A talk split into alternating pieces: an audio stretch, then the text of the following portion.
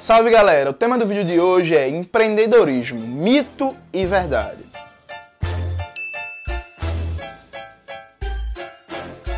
Antes de começar propriamente o tema do vídeo do canal, como sempre, quero muito agradecer a você que ajuda a manter e melhorar nosso canal a partir do apoio. O seu apoio é fundamental para a gente continuar esse trabalho.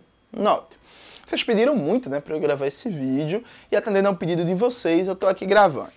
Vamos começar dizendo um elemento real que existem, real enquanto relação concreta, na relação social, nessa conversa aí de empreendedorismo. Veja, eu vou dar o exemplo da minha amiga Paula, nem pedi autorização para ela, espero que ela não fique chateada com isso, né? Eu e Paula, a gente fez graduação em História juntos, Chegou um momento que Paula começou a mexer com o cabelo, a cortar cabelo, estudar sobre o tema e tal. Ela cortava meu cabelo, fazia minha barba. E ela começou a se especializar nisso, a estudar, se dedicar realmente de verdade. Chegou um momento que Paula não aguentava mais ser professora, foi fazer um curso, foi estudar de maneira séria, sistemática aprimorou um talento, uma habilidade que ela vinha desenvolvendo, abriu um salão lá no centro de Recife, inclusive, se você é do centro de Recife aí, procure o salão da minha amiga Paula, vão estar tá aparecendo aqui o logo dela, não é público, gente, não é público, é porque a gente é amigo. Vá lá, mexa seu cabelo lá com Paulinha, que Paulinha tira onda. É melhor pessoa para mexer com cabelo no mundo, né? Vá lá, fale com Paulinha. Então veja, por exemplo, a minha amiga Paula, ela tinha um talento, uma habilidade, ela desenvolveu, ela estudou, ela abriu um negócio, expôs isso ao público, o negócio está fazendo muito sucesso porque ela é realmente muito boa no que ela faz. Então, há um elemento real nessa, nesse debate liberal de empreendedorismo, que é as pessoas têm talentos e habilidades que desejam desenvolver, expor, e no capitalismo isso tem como consequência retorno mercantil, né? abertura de empresas, de negócios e por aí vai. O projeto socialista que eu defendo tem espaço sim para individualidades e talentos, viu? Sim, é, inclusive o socialismo é a única forma de garantir com que todos e todas tenham oportunidade de desenvolver suas individualidades, seus talentos e suas habilidades. Porque no capitalismo a maioria das pessoas nasce e cresce lutando para sobreviver contra a miséria, né? lutando para sobreviver. E muitos, inclusive, nem sequer conseguem. Então, isso existe, isso é real. Você tem pessoas que têm habilidades, que têm talentos, que têm ideias. Por exemplo, classe esquerda. Cauê, um belo dia, Cauê nega isso, né? Ele mente. Mas um belo dia a gente tava numa mesa de um bar, antes da pandemia, claro, e a gente tava falando desses cursos de Olavo de Carvalho, né? Falando, porra, é uma merda, pá, não tem porra nenhuma dessa na esquerda, né? Eu falei pra Cauê. Aí Cauê fez assim, porra, é mesmo, né, velho? A gente tem que criar. Aí eu dei a ideia Mentira. de criar. Não, silêncio, revisionista. Eu dei a ideia de criar uma empresa de cursos de formação online numa perspectiva marxista revolucionária, tá ligado? Ei, ei, tá atrapalhando faça isso aí, por favor, tá atrapalhando o vídeo. Aí eu dei essa ideia, aí Cauê roubou a minha ideia e criou classe esquerda. Veja, você pode classificar numa ideia empreendedora, você pode chamar de empreendedorismo, você pode chamar de abacate, de elemento gama, de, sabe, de qualquer coisa. Não brigo por nomes. Mas concretamente, se viu uma necessidade social não atendida, uma pessoa teve uma ideia, que no caso foi eu, outra pessoa foi lá e roubou a ideia, né?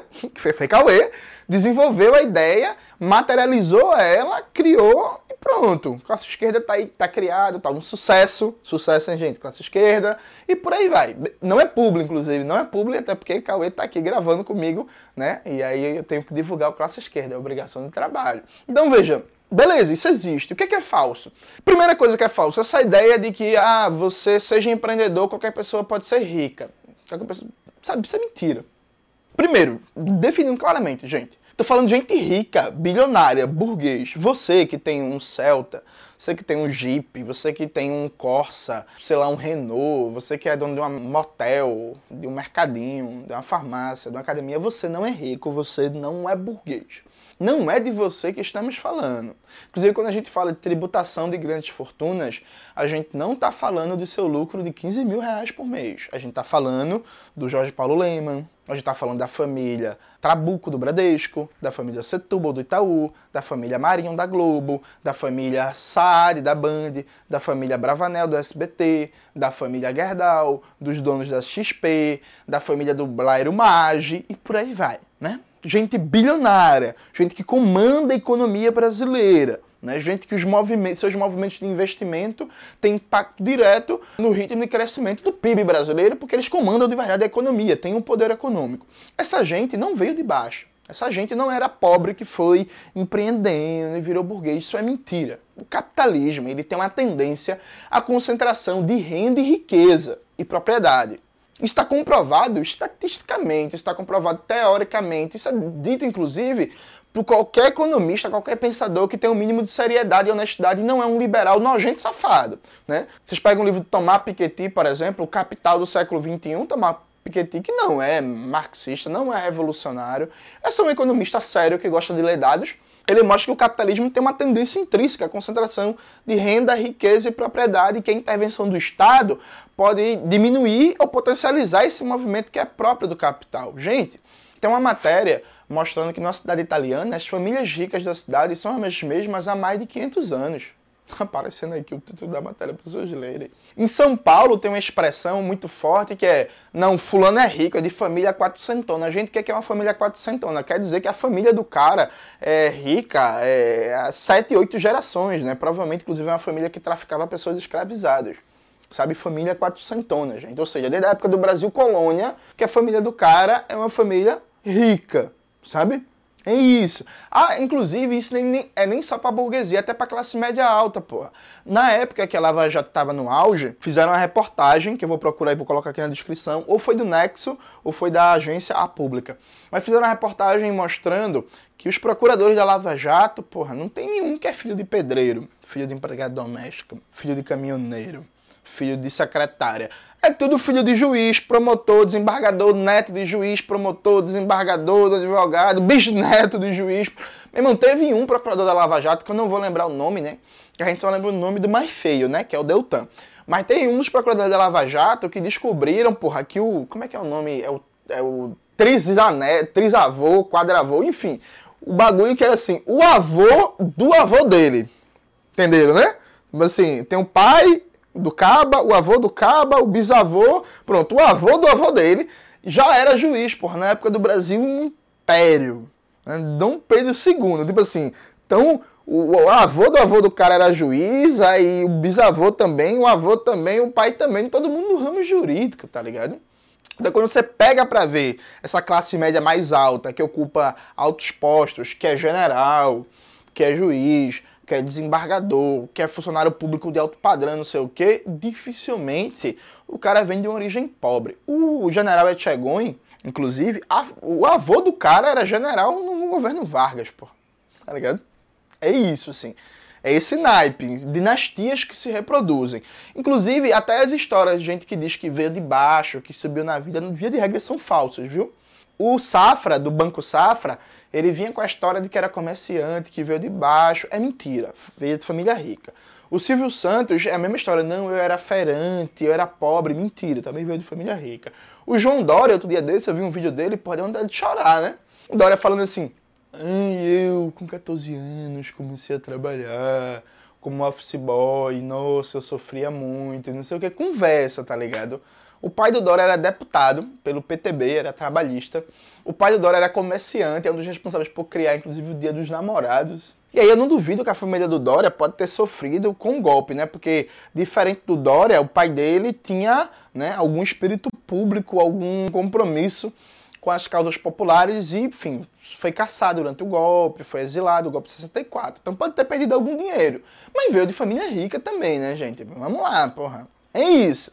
Então tem muita mentira aí. Então veja, primeira coisa, você não vai ficar rico com esse negócio de empreendedorismo, virar um burguês.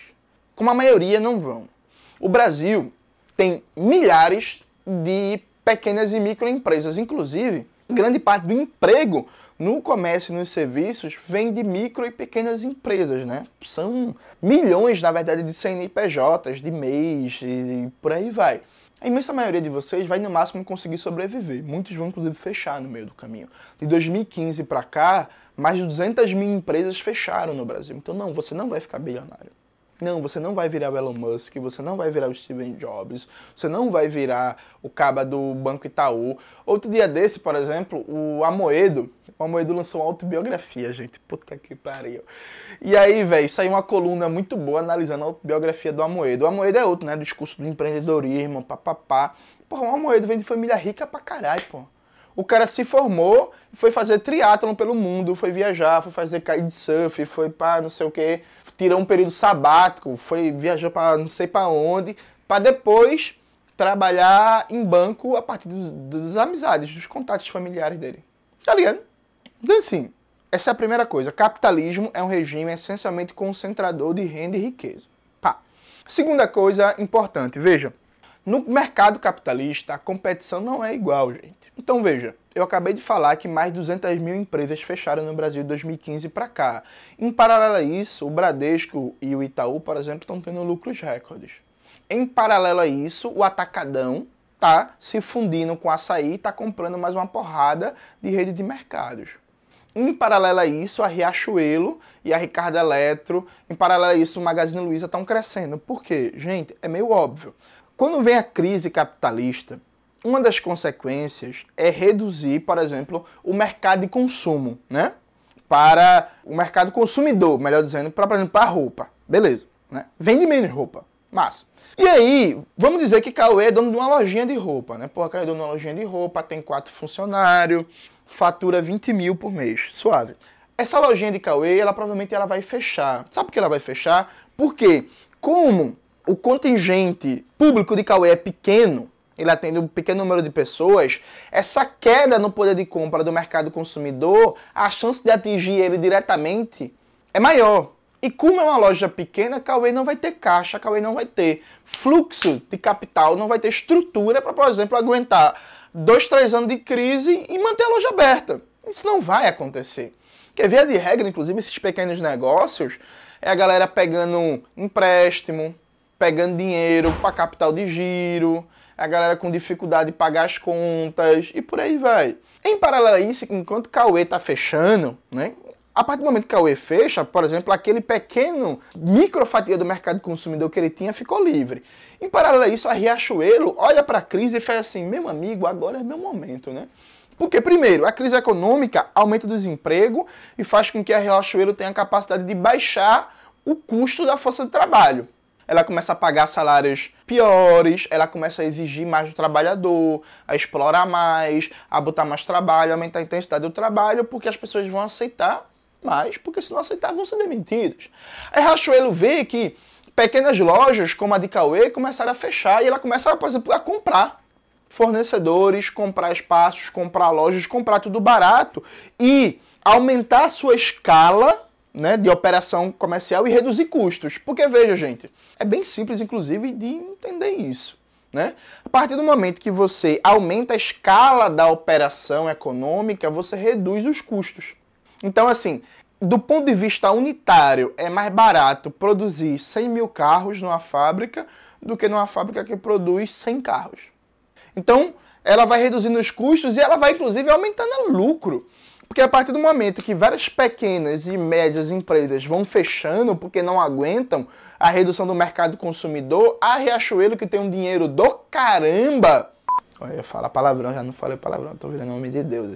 Tem um dinheiro do caramba, a Riachuelo vai e se mantém porque ela tem uma estrutura robusta, um caixa robusto e começa a tomar esse mercado. Então, pode parecer surpreendente para muita gente, mas veja, os 50 maiores grupos econômicos do Brasil, eles continuam tendo lucro. Mas Jones, mesmo nessa crise, porra, mesmo nessa crise, justamente por causa dessa crise. Porque em momento de crise econômica, é bom para o grande capital. O grande capital cresce, porque ele está engolindo o pequeno e médio capital. Então, não, veja, você que é empresário, micro e pequeno empresário, você que tem um salãozinho de beleza, você que tem um mercadinho, você que tem um motel, porra, eu tô falando muito de motel, né, bicho? Você que tem uma bagulho de crossfit, você que tem um negócio desse, veja, você não tá competindo igualmente com a burguesia. Quando vem uma crise capitalista, você vai se fuder. A primeira oscilação no mercado, você sente. O primeiro aumento significativo de custos pode fechar a sua empresa. Percebe? Você. Olhe, eu sei que todo dia você consome ideologia burguesa dizendo que você tem que se identificar com o patrão. Mas você está muito mais próximo da classe trabalhadora do que da burguesia. Viu? E a terceira coisa e última. É muito dito que o problema que no Brasil não dá para empreender porque tem estado demais. Veja, isso é mentira. É claro que o Brasil tem muitos problemas e várias distorções, várias coisas que precisam ser corrigidas, mas note bem, primeira coisa, é falso que o problema do Brasil é o custo da força de trabalho. Você que estiver assistindo esse vídeo é empresário, você vai lembrar que na época, por exemplo, do governo Lula, sua empresa estava crescendo, sua empresa estava prosperando, você estava tendo lucro e o valor da força de trabalho era mais alto do que hoje. Tinha mais direitos trabalhistas do que hoje, né? porque foi antes da contra-reforma trabalhista do governo Temer. Você lembra a época que você trocou de carro, que você fez uma viagemzinha, foi para Foz do Iguaçu, ver as cataratas, colocou uma cerâmica, comprou um home theater, não sei o que, botou a filha no inglês, numa cultura inglesa, numa porra dessa, né? Então, veja, o custo da força de trabalho é, era maior do que hoje. A participação dos salários na renda nacional era maior. Veja, o problema fundamental do Brasil não é a burocracia, embora exista um problema de burocracia. O problema fundamental do Brasil não é a complicação da estrutura tributária, embora a estrutura tributária seja muito complicada e precisa ser mudada. O problema do Brasil não é o custo da força de trabalho. Até porque, inclusive, em negócios pequenos, o fator força de trabalho não é central. Porque, via de regra, micro e pequenos negócios têm uma estrutura, inclusive, muito próxima à estrutura familiar. Então, eu trabalhei no escritório de contabilidade com o seu Marcelino, que trabalhava eu como office boy, Betânia, que trabalhava no setor de recursos humanos, as duas filhas dele e ele, tá ligado? Então, assim, era um negócio familiar. Era o pai, as duas filhas e dois empregados, sabe? Isso é muito comum no Brasil. Você tem uma estrutura de negócio com uma estrutura muito familiar, com dois, três, quatro, cinco trabalhadores por fora. Qual é a questão central? Veja, existem três questões aqui. Primeiro, crédito. No Brasil, não existe crédito barato, disponível e acessível para o micro e pequeno empreendedor, mas existe para o grande capital. Né? Então, veja, no seu caso, você que é, se considera um empreendedor, você não deveria defender uma política liberal, você deveria defender uma política keynesiana, uma política reformista, que é de apoio do Estado ao micro e pequeno empreendedor para garantir crédito. Você não tem crédito. O Itaú, o Bradesco, a Gerdau, a Votorantim, a Odebrecht, o Blário Maggi e por aí vai, esse povo tem crédito a rodo. O mercado privado bancário, o mercado financeiro privado, opera com uma das maiores taxas de juros do mundo, uma taxa de juros no cheque especial absurda, praticamente não apoia micro e pequenos negócios e quando apoia com a taxa de juros também absurda, e você depende basicamente do crédito dos bancos públicos. Os bancos públicos, embora tenham uma atuação importante, uma parte significativa do crédito dele, a maioria é capturado pelo grande capital monopolista. Seu problema não é excesso de Estado, seu problema, inclusive, é falta de uma política estatal de crédito para o um micro e pequeno negócio. Aumentar, inclusive, a geração de emprego. Essa é a primeira coisa. A segunda coisa,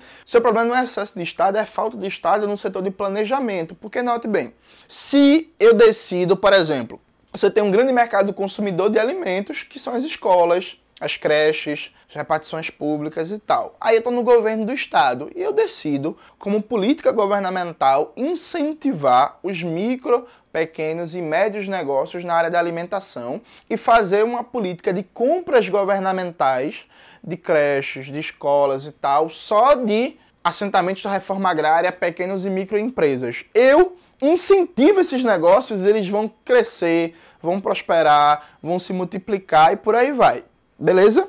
Agora, se eu decido comprar de uma grande empresa, como é inclusive a regra, essas grandes empresas que vão ficar com esse fundo público e que já são bilionárias vão ficar mais bilionárias. Então, a decisão governamental, por exemplo, de quem vão ser os fornecedores, quais vão ser as prioridades nos editais, nas compras, ela tem impacto direto na sua sobrevivência enquanto pequeno, médio e microproprietário. Então, de novo, mais uma vez, não faz sentido você cobrar Estado mínimo. Você deveria cobrar, inclusive, uma política de planejamento público para incentivar esses negócios, uma política reformista. Percebe? Você deveria ser um keynesiano. Atenção, viu? Vá prestando atenção. Por último, o próprio ambiente regulador, de maneira geral, da economia, de, por exemplo, existe apoio técnico Existem políticas de incentivo de parceria da universidade para ajudar esses micro, pequenos e médios negócios. Existe uma política, por exemplo, de na hora de pensar marcos regulatórios para o setor, considerar os interesses do micro, pequeno e médio empresário ou só se considera o grande capital. Todos esses elementos vão definir se seu negócio vai prosperar ou não.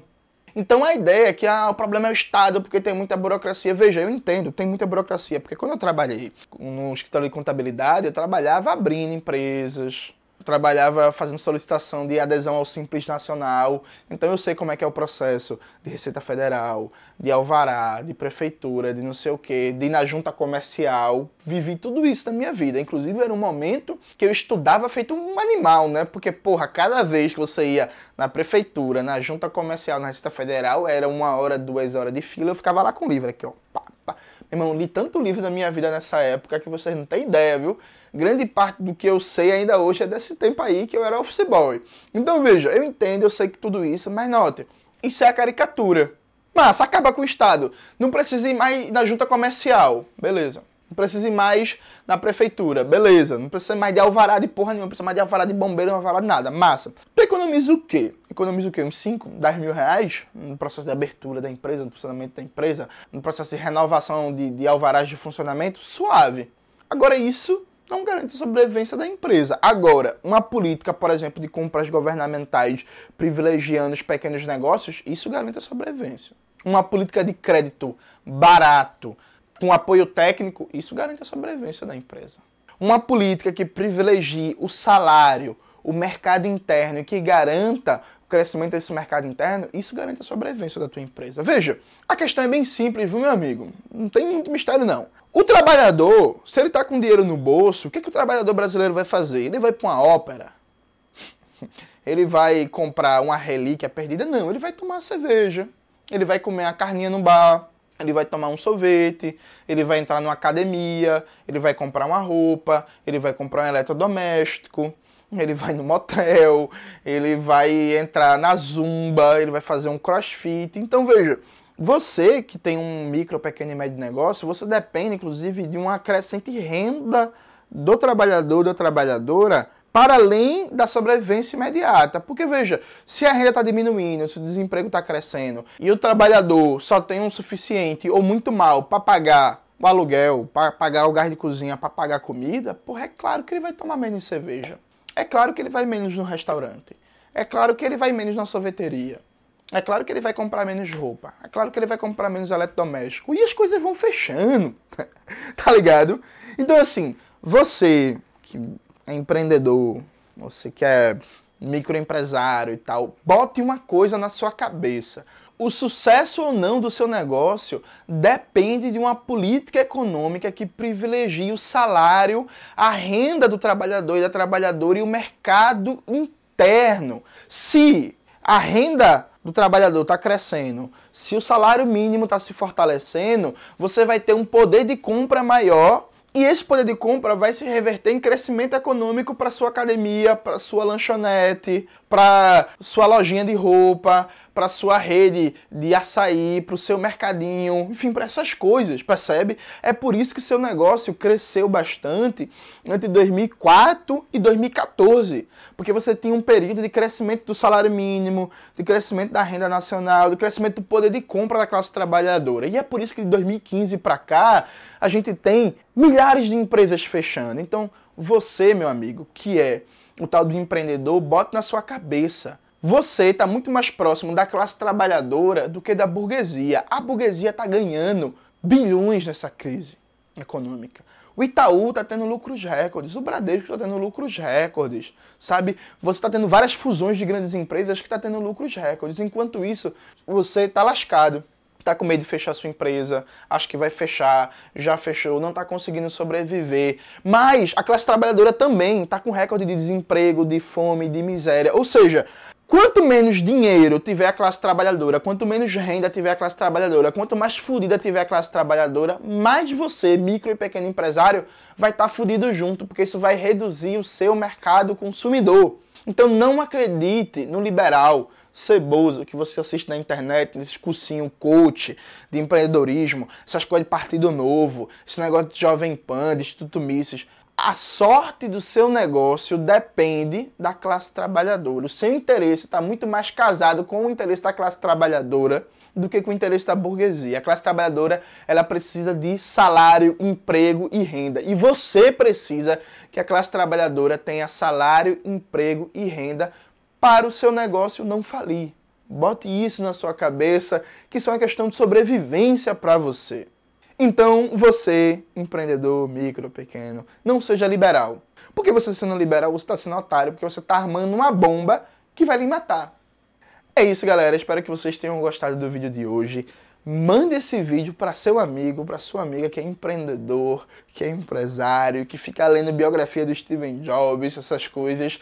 Vamos conversar, vamos tirar esse povo do liberalismo, vamos tirar esse povo do Partido Novo, porque não dá não, viu? Tá difícil, tá difícil, a gente precisa salvar essa gente. Não esqueça também de fazer os cursos de classe esquerda, olhar as camisas da Bolivariana, ouvir o Revolu Show, conferir os cupons de desconto aqui, tudo isso que vocês já sabem. Um beijo e até a próxima.